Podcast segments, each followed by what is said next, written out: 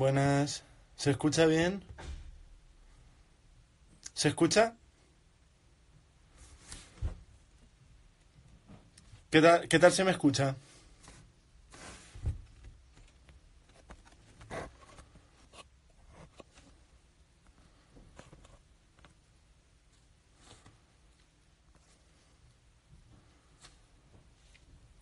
Vale, pues esperamos a Carlos, ¿vale? Y lo empezamos todos.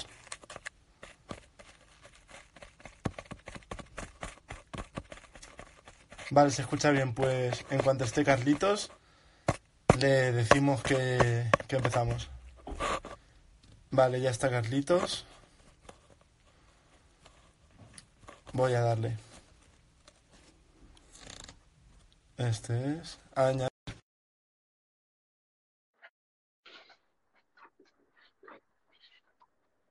Muy buenas, Argentina.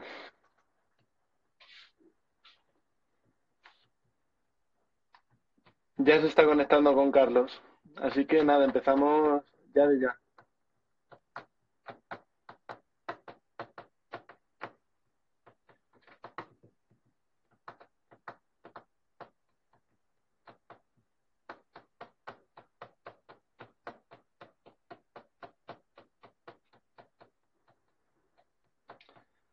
Esperando a más el Spain. A ver si se carga.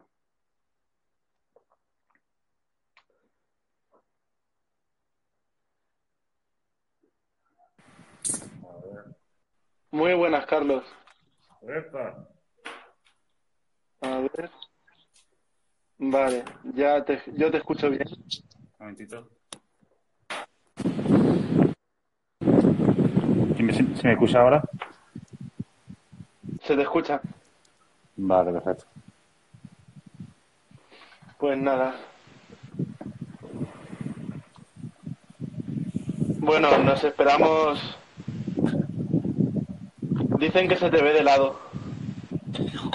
Normal, si lo tengo, si, si lo tengo en, en horizontal. Ahora. Ahora creo que todo perfecto, ¿no? Saludos desde las Islas Burkan. Saludos ¿Eh? desde Argentina y Chile. Que... Islas Burkan, ¿eso existe? Nada, pues... Eh... Si ya más o menos hay gente, le damos caña y ya está. Vale, eh, lo primero, yo, bueno, los que me conocéis ya sabéis que mi cuenta es Pablo Ulfis, que estoy desde la cuenta Audiofeed y Carlos está desde su cuenta. Y bueno, hoy vamos a hablaros un poco de, del tema de nuestra ponencia en el Audiofeed Experience, que son la, la dipterona. Y también vamos a hablar un poquito de, de, de las ayudas ergogénicas en general, de la legalidad de las ayudas ergogénicas y de todas estas cositas. Así que si también tenéis alguna pregunta que hacernos, pues puede ser buen momento. Y un buen, un buen tema de conversación que también hemos pensado Carlos y yo es sobre la legalidad de las sustancias de que permite la aguada o no permite la aguada. Hasta qué punto, pues, deben, deben ser prohibidas o no y si muchas de ellas aumentan el rendimiento incluso mejor que ayudas ergogénicas que están prohibidas. En nuestro caso, por ejemplo, lo que hemos hecho es hacer un estudio sobre el consumo de disteroides, de una sustancia que, que está en determinados vegetales y que es natural de los insectos. Y como se había liado todo este, todo este tema con, con el estudio de la guada que financiaron, que veían que, que era tremendamente potente, que había gente que ganaba 2 y 3 kilos en poquitas semanas, pues coño, dijimos, vale, algo que se, que se lleva usando 40 años se ha revitalizado y hay que estudiarlo bien. Y estamos viendo resultados muy curiosos. Entonces, sobre esto, pues, ¿hasta qué punto la guada permite cosas que a lo mejor son incluso tan potentes como esteroides, Carlos? Hombre, la guada. Lo que pasa es que el, tema de los esteroides lo ha ignorado siempre que ha podido.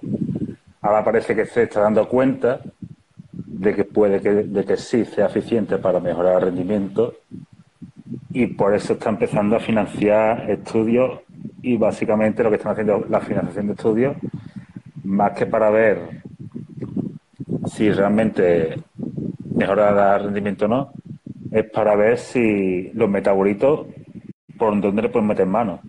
Porque si te fijas todos los estudios tienen metabolitos medición de, de metabolitos.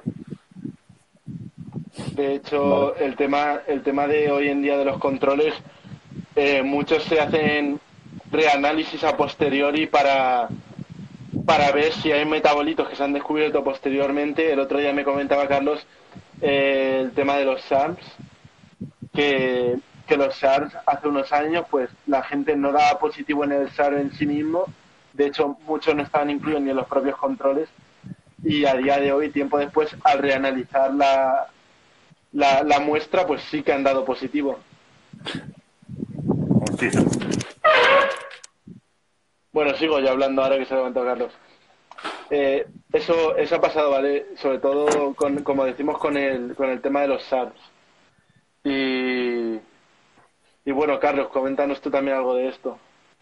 ¿Puedes repetir? Porque estaba apagando el ventilador, como han dicho que el tema del, de que estaba dando el ventilador del micro y demás. del tema de los metabolitos eh, de los SAR, de los propios eh, moduladores del receptor androgénico, que, que no se han hecho controles a día de hoy, no solo sobre ellos, sino a posteriori sobre metabolitos suyos.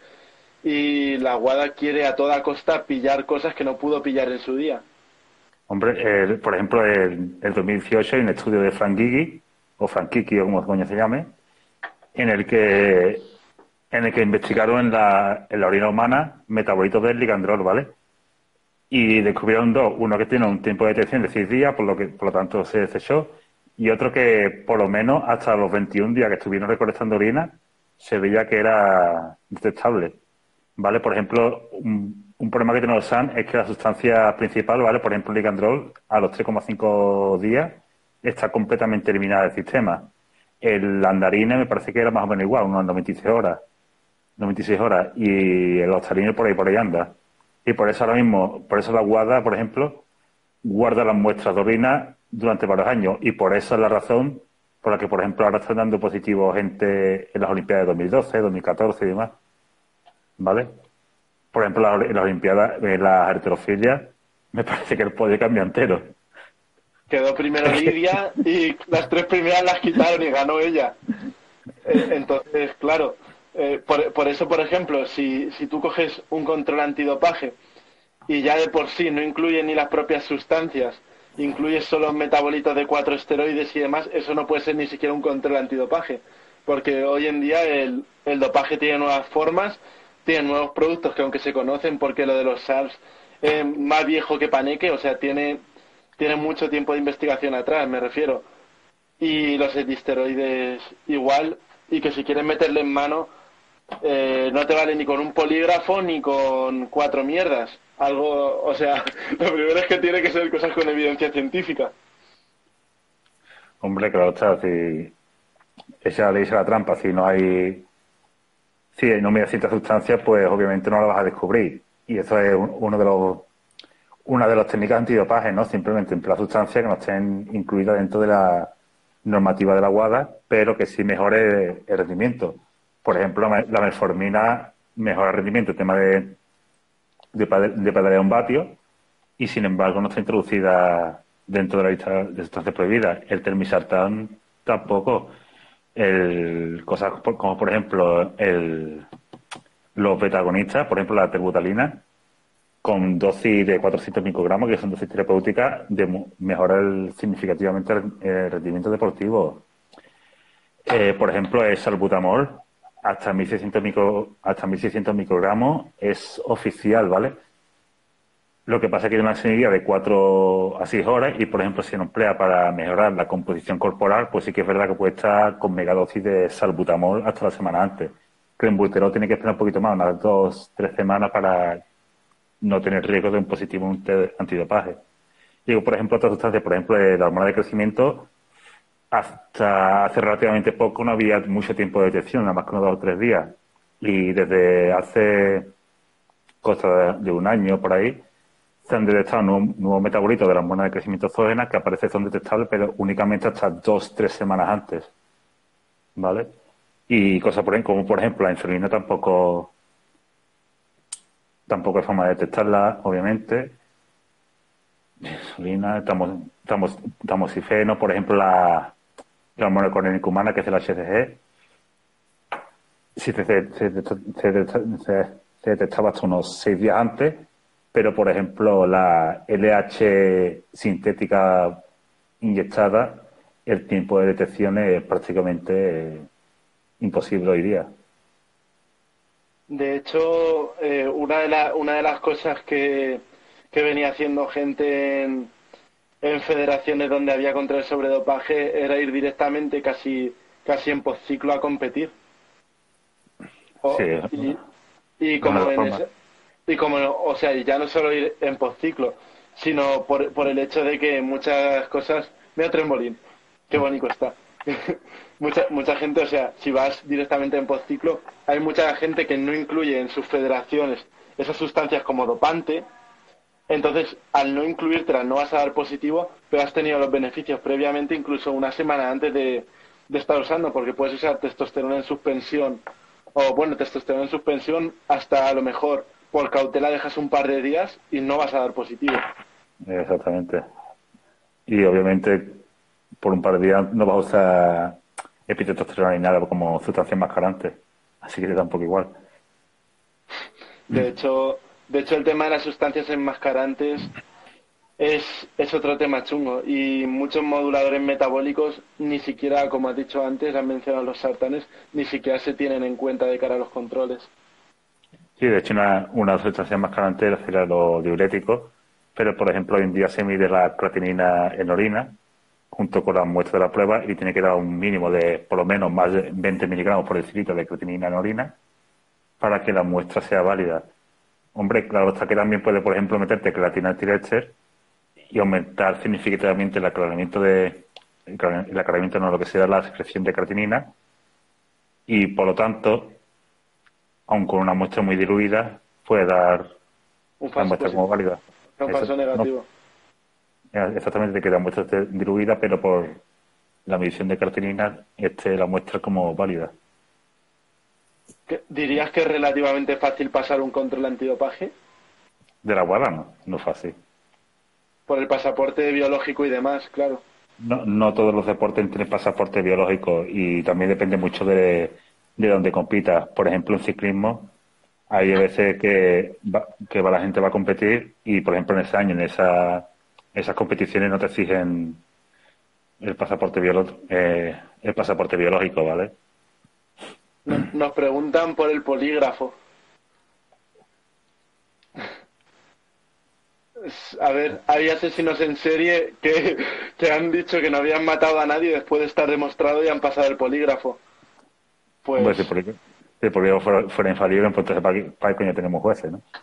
Eso es, el polígrafo. De hecho, el polígrafo, si no lo sabéis, actúa midiendo midiendo actividad fisiológica básica, ¿vale? Con parámetros como, como la frecuencia cardíaca y la propia APA, que es la Asociación Americana de, Psicología, ha rechazado el uso del polígrafo como prueba determinante para cualquier tipo de para cualquier tipo de uso, porque dicen que no hay evidencia que esa respuesta fisiológica sea acompañada de, de un comportamiento psicológico o de algo demostrable.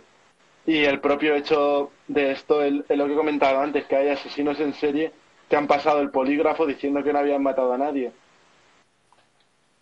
Yo que el tema del polígrafo, del polígrafo no lo conozco y, por ejemplo, lo que sí sé es que con el uso de beta bloqueantes sí se puede más o menos falsear incluso con, con benzodiazepina.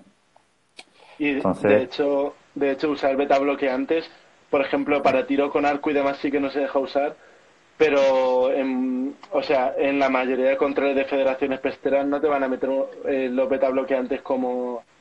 Los beta bloqueantes eh, únicamente están prohibidos en ciertos deportes, como puede ser tío con arco, pero los demás están, están permitidos. Pues sí, si tienes ahí un, un control y bueno, eh, Ole, sobre los controles de Vale, vamos a comentarles ahora un poco Por- Está haciendo preguntas, pero van muy rápidos. Hombre, la escuela No, dicen bueno. que pasan el polígrafo y test de orina. Eh, post para pasarlo de. Ah, están hablando de, de alguien que, que usa polígrafo y demás. A ver, nosotros no vamos en contra de nadie, pero las cosas como son. Hay que usar la evidencia que tengas para... A ver, Para- lo que, para- lo que- como hay tanto debate hoy en día, lo, lo del culturismo natural, tú tienes dos opciones, o te lo crees o no te lo crees. Realmente te va a dar igual, es que es un debate absurdo, es un tú sí, tú no, si no, si, no, si no, tú más, tu madre más, ¿no? O te lo crees o no te lo crees. Si te lo crees bien, si no te lo crees, pues bien. Ellos lo demuestran con controles antidopaje y con polígrafos dentro de lo que cabe aquí en España y en otras aso- asociaciones de otros países pues sí que hay controles más estrictos y por lo tanto inocente hasta que se demuestre lo contrario. De hecho, aquí en España, ellos, o sea, los de la WNBF, que los controles son bastante escuetos en cuanto a parámetros, es decir, es, una cara y poco de parámetros, pero la otra federación que hay piden controles que incluyen SARS, eh, incluyen hormona e insulina y son el control oficial de la EPSAT, que es la Agencia Española Antidopaje.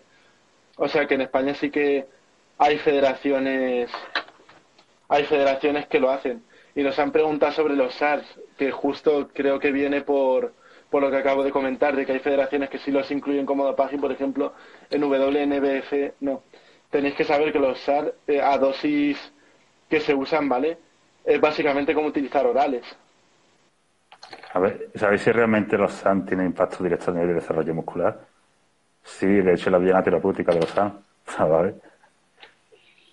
Es, Es- los, los SAN se ha hecho para eso, exactamente, para mejorar el desarrollo muscular y la fuerza. Sin embargo, lo que pasa es que muchos no demuestran mejorar la, lo que sería la funcionalidad. La funcionalidad sería eh, en los ancianos, lo que es la, la típica prueba de subir a la escalera, de la, de la fuerza de agarre y demás. Y en esa, en en eso es cierto que no mejoran tanto, pero también es algo normal. Si no lo entrenas, no vas a mejorar para nada. Y esto pasa también con, esto pasa también con los esteroides convencionales. Y, pero también, también es verdad que mejoran, igual que los esteroides convencionales, mejoran también la, la sensibilidad a la insulina, reducir triglicéridos, por lo que significa que a nivel de calidad muscular sí que mejoran. De hecho, de hecho los SAMS, eh, en los años, bueno, hace ocho años, yo lo he visto, por ejemplo, en Valencia era, o sea, se comercializaban bastante y se, y se vendían bastantes como los nuevos esteroides y los problemas de los esteroides, que esto no es del todo real, bueno, no es real. Es decir, al final eh, son agonistas del receptor androgénico, tienen los efectos positivos, pero menos algún efecto negativo, otros como, como el tema del colesterol o, el tema de la supresión hormonal te los vas a comer. Sí, exactamente. Y sobre todo las que se emplean. Si ya con dosis de una 3, de un, de una 3 miligramos y lo, el nivel de colesterol y el nivel de la testosterona baja significativamente, pues así te meten 20, 25 miligramos, solo tienes que hacerte una analítica. La cosa que los sanes que es un poquito farcito, ¿no? Y es que se, limpia muy rápido la sangre y los metabolitos son, son prácticamente inactivos. Como he dicho, por ejemplo, la andarina y estalina a las 96 horas están fuera de la- están completamente eliminados. Entonces, ¿qué pasa? Que si tú haces un ciclo de SAN y te esperas dos, o tres semanas a hacer la analítica, pues te va a dar la analítica completamente perfecta, con un poco de desajuste a nivel de sensibilidad testicular en cuanto a ratio de te- testosterona y LH, pero te va a dar la analítica bastante bien. El, tema también de los SANS es ver a largo plazo si no tiene algún efecto más raro que esté reportado directamente por el uso de SARS y que la gente que los consuma no haya sido usuaria de otros fármacos a los que directamente les echen la culpa. Que, que yo, que yo supongo que serán muy similares a los efectos de los esteroides, pero quitándote algunos tejidos que no tocan. Hombre, lo- en lo que es al efecto nivel cardiovascular, de, de colesterol, a nivel de, and- de androgénico y demás, no te afecta. No te afecta, que- quiero decir. Pero por ejemplo a nivel eritropoyético no te afecta, a nivel de acné no te afecta, a nivel renal no te afecta tanto, a nivel cardíaco prácticamente no te afecta. Lo que pasa es que estos son efectos secundarios que a la gente no le importa porque dicen, ah, eso no, a mí no me va a tocar. Y se preocupa más por temas como el acné y la, y la ginecomastia, que son las principales preocupaciones en torno a efectos secundarios. Lo que es el tema de efectos secundarios con los SAM, parece que no, no hay nada raro porque aunque la evidencia, de estudio epidemiológico sea bastante escasa, la evidencia de, digamos, empírica es bastante amplia. Tú te vas a cualquier foro de culturismo hoy en día y está a reventar de experiencia de usuarios con SANU.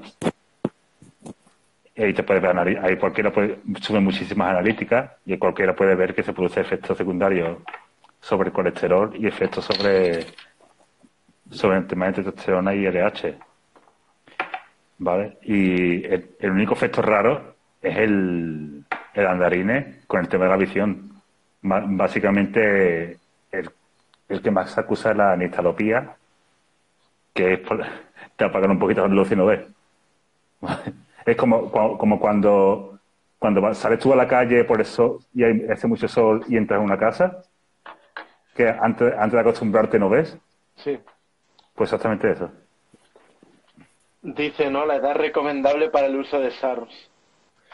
Eso nunca se debería recomendar. Hay, eh, edad recomendable para el uso de SARS. Pregunta. Por la que te dé la gana. ¿eh? Es tu salud, pero, pero como comprenderán, no se puede no se puede recomendar algo que te va a hacer daño, pero si lo tienes pensado usar, al final lo tienes que usar tú con cabeza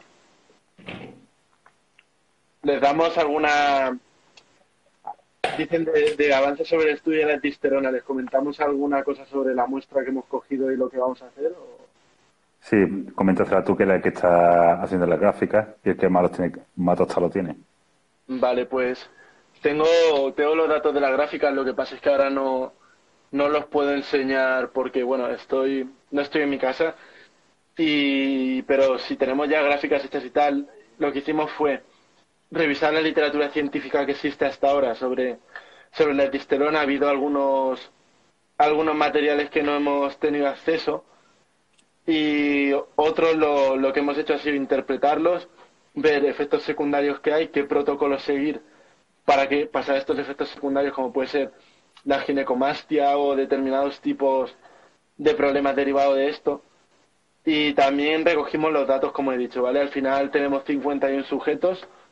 Varía mucho el tiempo de entrenamiento, pero hemos decidido cribarlo por niveles y tenemos curvas que interpretan diferentes productos de diferentes marcas, con la dosis, con el efecto que han producido, el tipo de mejora que hay, por ejemplo, si es mayor fuerza, mayor pérdida de grasa, mayor cantidad de masa muscular, eh, como hemos dicho, también lo hemos relacionado con la marca y la dosis, con el tiempo de entrenamiento y algo muy importante que hemos hecho es relacionarlo con, el uso de otras sustancias que se han venido usando. Por ejemplo, puede ser, eh, había un sujeto que, reportó uso de IGF-1, otro reportó uso de boldenona, hay varios que usan creatina, pero lo normal ya os digo que, que han sido la mayoría de sujetos. la mayoría son sujetos que, que no han utilizado nada y que utilizan los esteroides como primera toma de contacto con, suplementos más potentes. Aquí dice que propondré mecanismo para apoyar los efectos de, de la ginecomastia, naturalmente, amigo.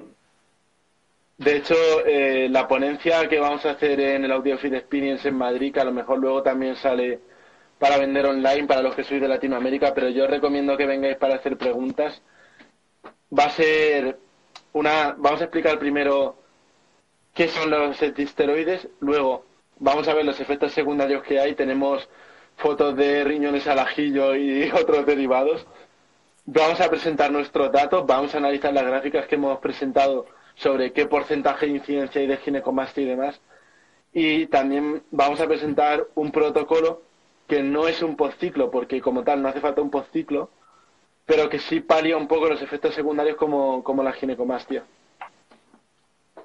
Sí, de hecho, algo muy curioso que también tendremos que poner es el tema de cómo actúa sobre receptor estrogénico beta y todas las sustancias estas herbales, bueno, derivados de las hojas, actúa también por el receptor estrogénico beta y aparece esto causa un poco de, de anomalía a nivel tiroideo, eh, principalmente a, a la cantidad de T4 libres, pero no tanto a la de T3 libres. Se puede ver los estudios de con uso, de soja y se puede ver con, con la disterona también, que como, como que hay cierta tendencia a una anomalía en los niveles de T4 con el uso de la disterona en el último ensayo, en el último ensayo realizado por pares, que se publicó, que casi a raíz de todo esto, de, dice que para los que no podamos asistir a la ponencia está disponible de alguna forma. Eh, creemos que sí, pero eso no depende de nosotros, depende de, nuestro jefe y, del beta de Marcos, así que no sabemos. ¿Creéis que son sota, caballo y rey? ¿Se puede llegar lejos sin tener que usar otras sustancias? Pues según lo que quieras usar. Y esa mejor definición en volumen, te da igual lo que quieras. Los los dos, ¿no? pero a elegir en definición para intentar mantener la máxima masa magra durante el volumen. Que al fin y al cabo uno de los principales limitantes en los progresos de masa, de masa, larga, de masa magra a largo plazo. Del tamoxifeno vamos a hablar de, de la alternativa para el uso de, de disteroides, que eso va a ser creo que la parte más curiosa de las más curiosas de la ponencia. Es ahí la parte de, análisis de datos, yo creo que va a ser lo que más os va a molar del tema. Tamoxifeno en cuanto al mes. ¡Ay, Jesús! ¡Qué perdido está! y de, DNP quiere que te hable. Mira, que un día de regalo. ¿Te acuerdas del protocolo del rayado ese del libro del DNP? Sí, pues estoy, haciendo uno, estoy haciendo uno pero bien hecho. Para sacar el libro también. Siendo proinflamatorios, ¿realmente son interesantes? ¿El qué? No, no entiendo la pregunta. Es que es proinflamatorio.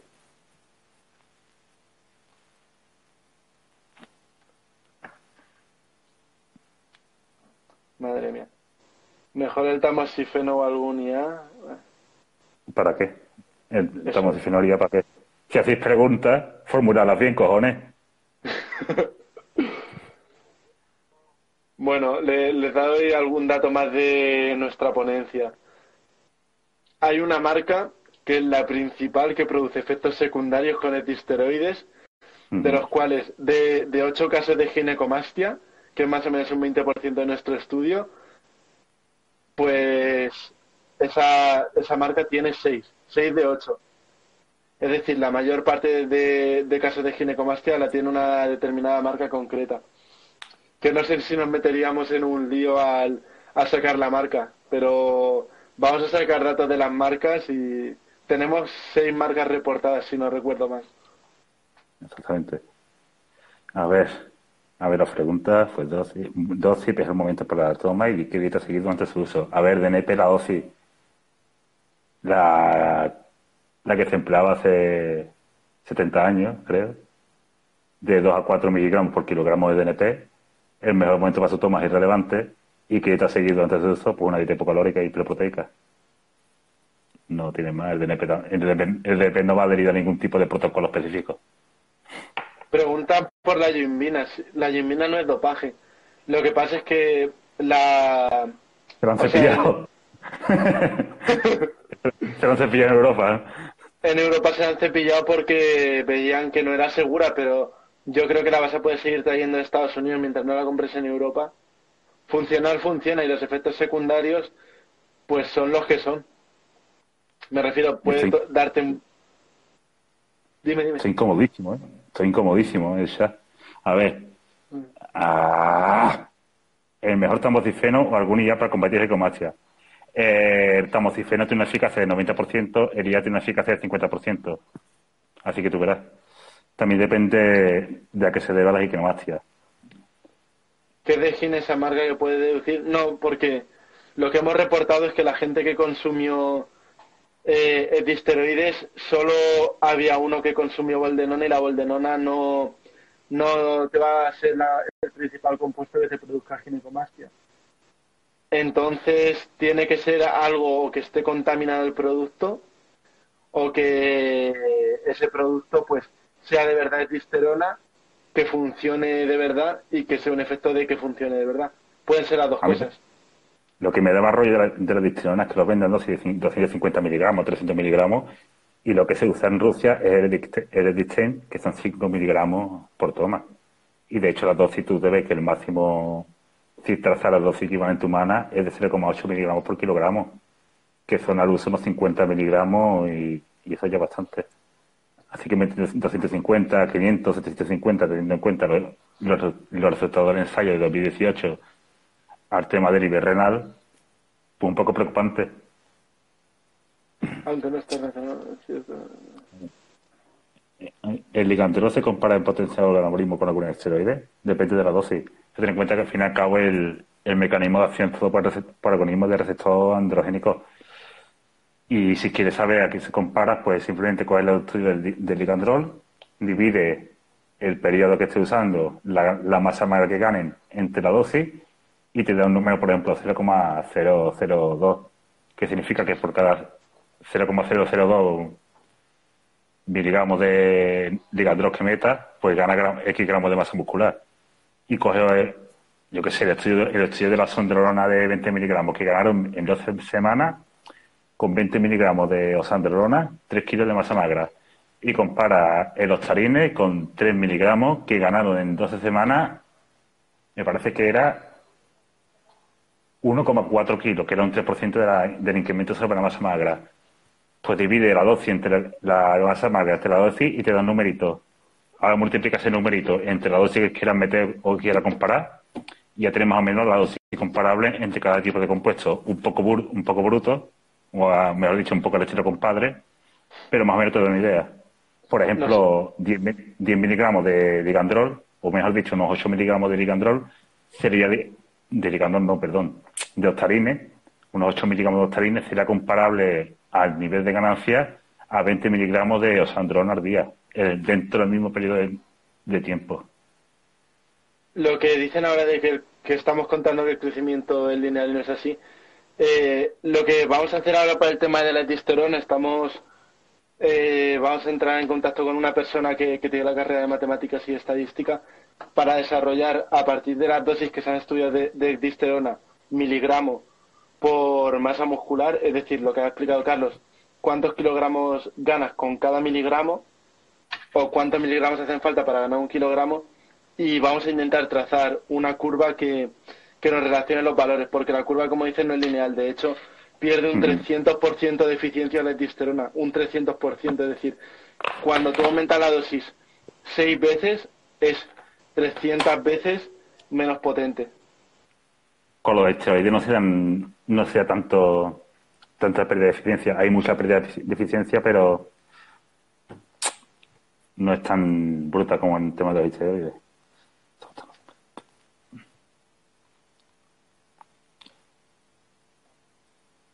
Pero eso es, simplemente una forma del estilo compadre de verlo un poco a lo bruto y más o menos sabe por dónde van los tiros. Dice, suele hacer el SPS ese fácil. El tema es que no sabíamos muy bien qué tipo de curva era, entonces, al no ser una curva lineal, no sabemos muy bien cómo. O sea, nos rayamos. Porque el SPSS, yo por ejemplo, sé usarlo, sé usar la matriz de datos y demás, pero no sé qué tipo de curva es la que hay que aplicar para que para que te salga, no sé si es una curva exponencial o qué. Entonces, como somos un poco ceporros para eso, pues vamos a dejárselo que alguien que sepa hacerlo mejor nos lo haga para presentar algo que esté en condiciones, no presentar una curva lineal de mierda que la gente, que la gente se empieza a meter, ¿no? que la gente se empieza a meter 900 miligramos de, de disteroides y claro, sobre la- el tema de la guada que lo prohibiera, pues como sigan los ensayos demostrando que mejor rendimiento, pues va para adentro para la lista. Eso es obvio. de hecho, A tener en ver. cuenta una cosa. A ver, que si yo lo sé hacer la raíz cuadrada. Tener en cuenta una cosa. eh, sobre, sobre el tema de la guada. Cualquier mierda que la guada vea que, que puede mejorar el rendimiento por encima de lo normal, va a intentar prohibirlo y después se quitará del mercado tiempo después. Si la guada lo prohíbe a lo sumo en dos años, en cinco o seis años intentarán que esté fuera del mercado. Ah, y cuando esté fuera del mercado, a los dos años saldrá el esterón inyectable, como se radicolosa. Eso es, o, o, o le modificarán algún, algún carbono o alguna mierda y, y, lo venderán de otra manera, pero será el mismo producto, que es lo que pasa con, con las anfetaminas sintéticas que venden en los preentrenos, ¿vale? Después de todo lo que se lió con el Jazz 3D, del DMAA sacaron el DMHA y otras variantes de mierda, que es lo mismo, pero DM. en ratas, y se vendió al público. DMBA, DMBA, DMHA. ¿Vale? Son, son prácticamente anfetas modificadas para ser más guay, pero se vende al público igual.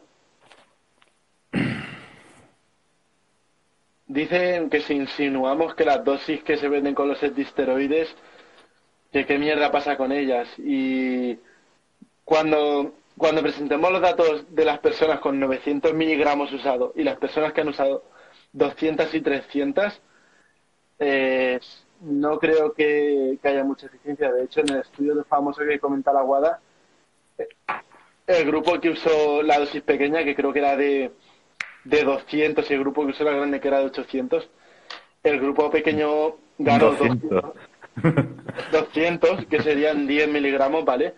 Porque luego ha habido estudios que han mirado la cantidad de disteroides que llevan por cápsula y se ha visto que, que son 5 miligramos o por ahí.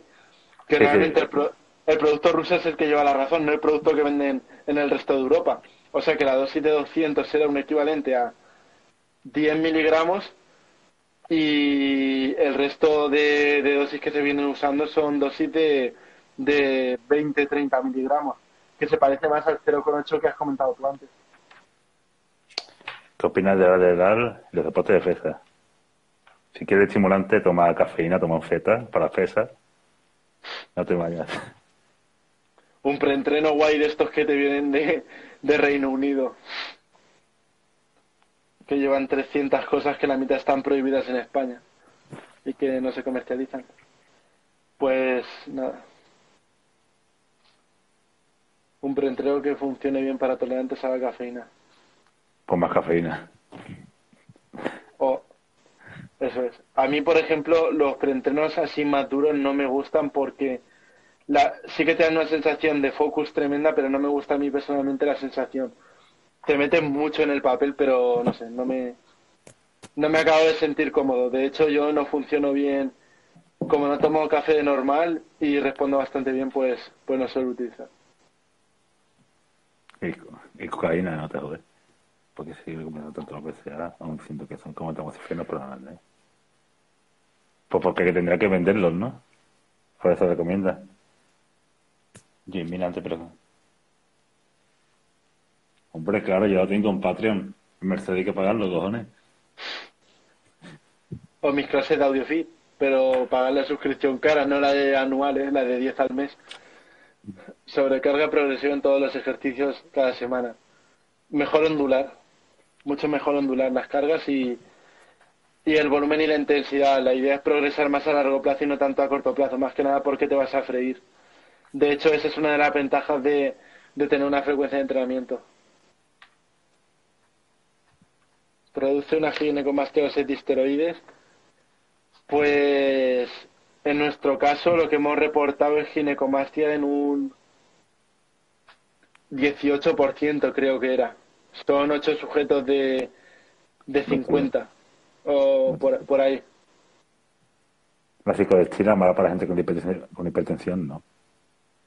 ¿Qué tiene que ver esto sino con la velocidad? Lo de la paja medias de preentreno. Dosan afecta la caída del pelo, no a corto plazo.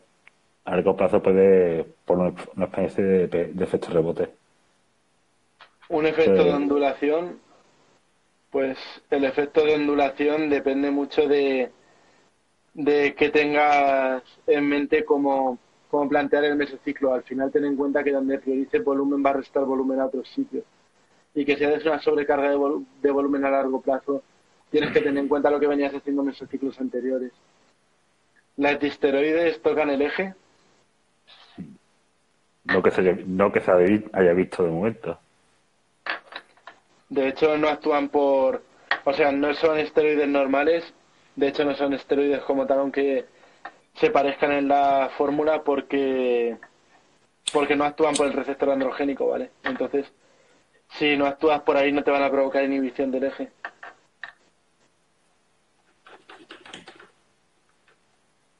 ¿Alguna preguntita sobre la ponencia o, o sobre algo más? Os esperamos por allí, la verdad. Nos, ha llegado mucho feedback y, y mucha gente que dice que, que, tiene pensado venir y se va a llenar las, las 340 plazas seguramente. Entonces, pinta muy bien si alguien se anima.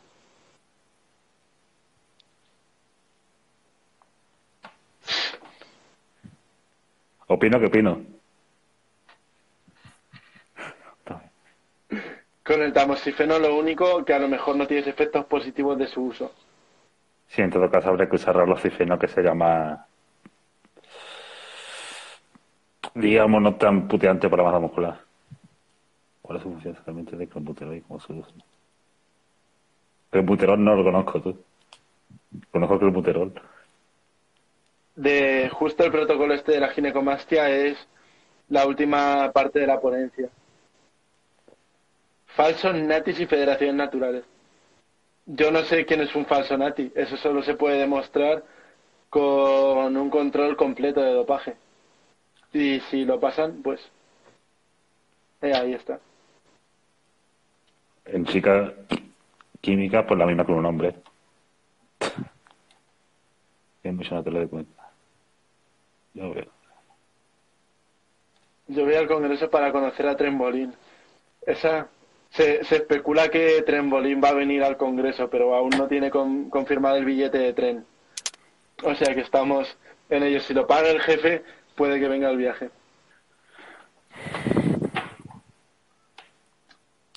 Aquí hay muchos naturales de Cuenca. Pues te digo una cosa, yo nunca voy a juzgar a una persona lo primero por si usa o no y lo segundo si usa o no, porque en eso a no ser que sea una persona que se note como Ronnie Coleman y demás, pues o, un competidor de la IFBB de clásico o demás que se nota leguas que, que hay algo detrás aparte de trabajo, no puedes acusar a nadie. Lo que sí puedes acusar es que los protocolos, los controles y demás, pues no sean ni buenos ni correctos. Y, por ejemplo, el caso que hemos dicho antes, que nos habéis preguntado por la WNBF, eh, son tremendamente mejorables. De hecho, no entiendo con, con el respeto que hablé yo a Roberto en una publicación se me tiraban encima todos después de decir que sus controles son muy escuetos porque es verdad, solo miden esteroides y, creo que Clen puedes usar moduladores metabólicos, puedes usar SARS, hormona de crecimiento, insulina, puedes hacer un postciclo después de haber usado esteroides y además previamente las propias reglas de WNBF te permiten utilizar fármacos meses antes y ya después, si no das que esos meses antes y esto está en las reglas de la federación, firmas el contrato y mientras estés en la federación no usas. También puedes darte de baja y usar después. Entonces, eso, o sea, el debate no es, no es un debate de, de si esta persona usa o no, porque eso ni me incumbe. Yo traigo un debate científico de esto es así y esto se tiene que hacer de otra manera, porque si no, puede haber personas que estén usando que se te cuelen y te pasen un control.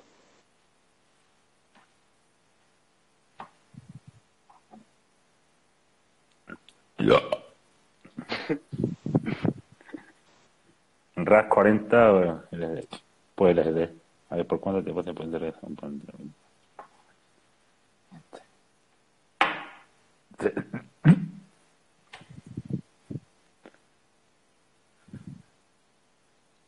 He visto que está ahora de moda el uso de simultáneos de compuestos.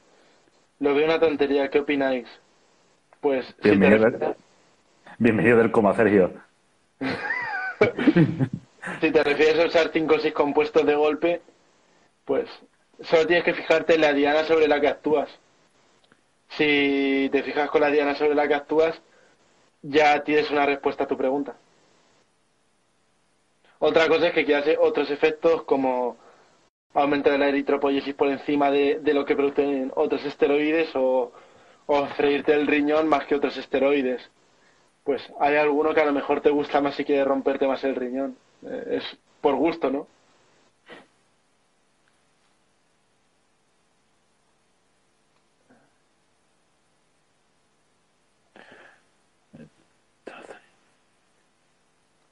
Lo de la marca que fue la que más dio, os esperamos en el Congreso, de verdad, si es que os lo podríamos decir, pero lo que queremos antes de hablar de, de una marca en concreto, porque es un, es un lío y nos pueden meter mano la marca o liarnos la de Dios, es expresar cómo se ha hecho todo y, ver cómo se ha hecho todo. Igualmente el Raw Data podéis acceder. El Raw Data lo tiene en mi perfil, en el Linktree. Ahí tiene el PDF, ahí están coger, cogerse un boli y papel y apuntar simplemente el número de uso de cada marca y sacar el porcentaje de puntos. Hacerlo vosotros que tarda cinco minutos. ¿Creéis que de verdad en unos años predomina el sistema culturismo natural? ¿Lo veis atractivo posible?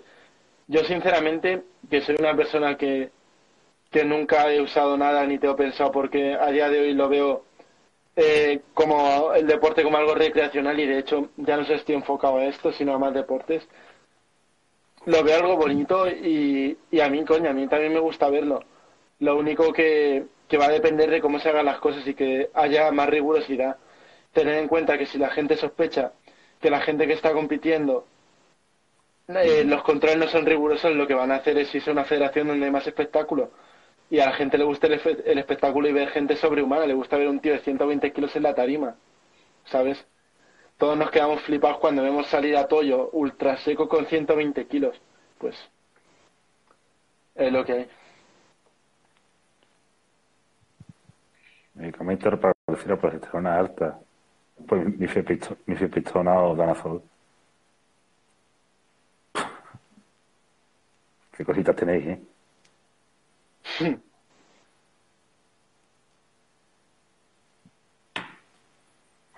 10 kilos por encima en competi fuera de forma culturismo natural como en partido de segunda división.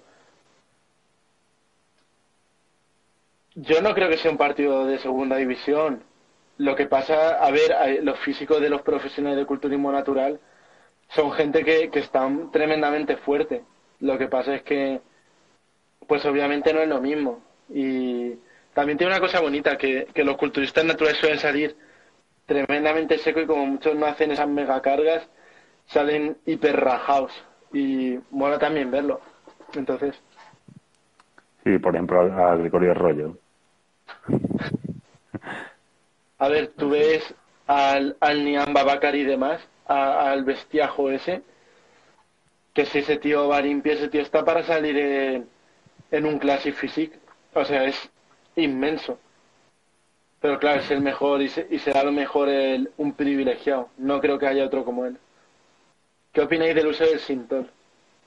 También se usaba ácido, ácido hialurónico. Y, y, y metamisol inyectado. Pues si, si te queda bonito, bien para ti, si no, no la pena esa. Mira, lo que dice aquí Samu me parece interesante. Segunda división no. Es como comparar el ciclismo y motociclismo, son deportes diferentes.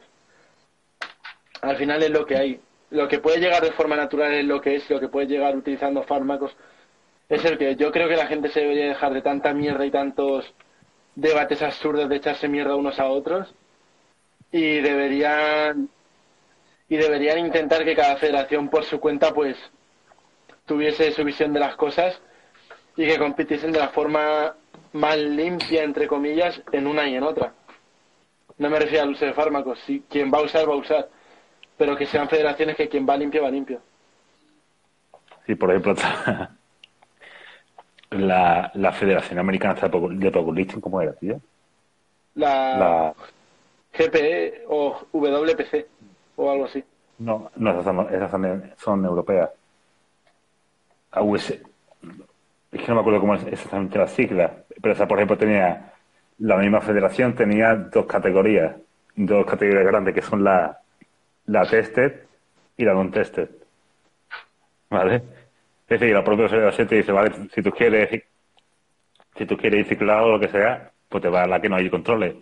Si, para que quiera competir natural y que no quiera competir desventaja, pues tiene la, la que tiene control del antidopaje. WRPF, dice, dice Edu Martos. ¿Qué es? WRPF. ¿WRPF o no? Bueno, yo no estoy metido en el Bueno. powerlifting, pero lo veo una iniciativa muy buena y de hecho la IFBB en los campeonatos europeos hace mejores controles que, que las federaciones naturales, ¿vale? Porque yo tengo un conocido que, bueno, conocido, un amigo de mi ciudad natal de Albacete que, que él gana una categoría que es Games Bodybuilding, que, que la querían hacer olímpica, ¿vale? Que se hacen controles de dopaje, el chico no ha utilizado ningún fármaco, tiene un cuerpo muy similar a los chicos que saben culturismo natural, pero dentro de IFBB le hicieron control a todos. Y, y el control que le hicieron es un control más completo que el que se hace en España en las federaciones naturales. ¿Qué pasa? Que para llegar ahí tienes que hacer una preselección al europeo. Y en España no se hacen controles de dopaje. Se hacen cuando sabes en IFBB internacional y solo en europeos y mundiales. Y hay categorías que no en todo. Eso es verdad. En, en los europeos de IFBB y demás se hacen control antidopaje. Y son controles bastante serios, ¿eh? Que te acompañan al, al baño entre tres jueces y se, y se te quedan mirando.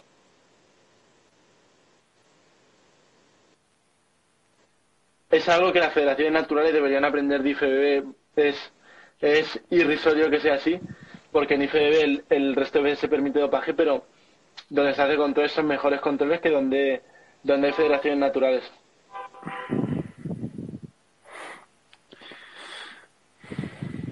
Luego me da el perro del vecino o le echan lejía. Esa, esa es la manera que tienen. De o, inval- o invalidas el sol.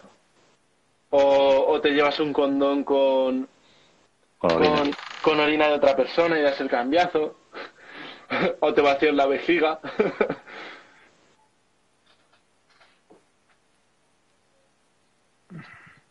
Pues nada, si queréis saber algo más sobre la testosterona o sobre nuestra ponencia.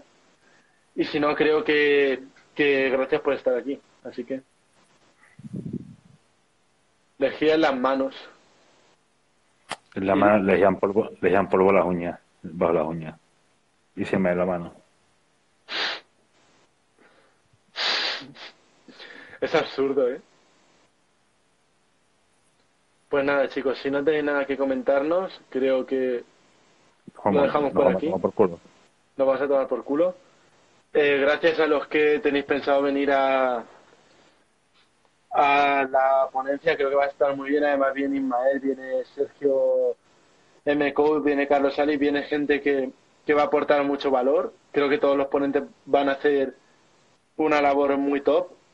Y nada, os espero en Madrid a todos. Espero que os guste, que nos saludéis o que no, pero que por lo menos nos hagáis preguntas incómodas y que nos hagáis salir del paso. Así que un fuertísimo abrazo.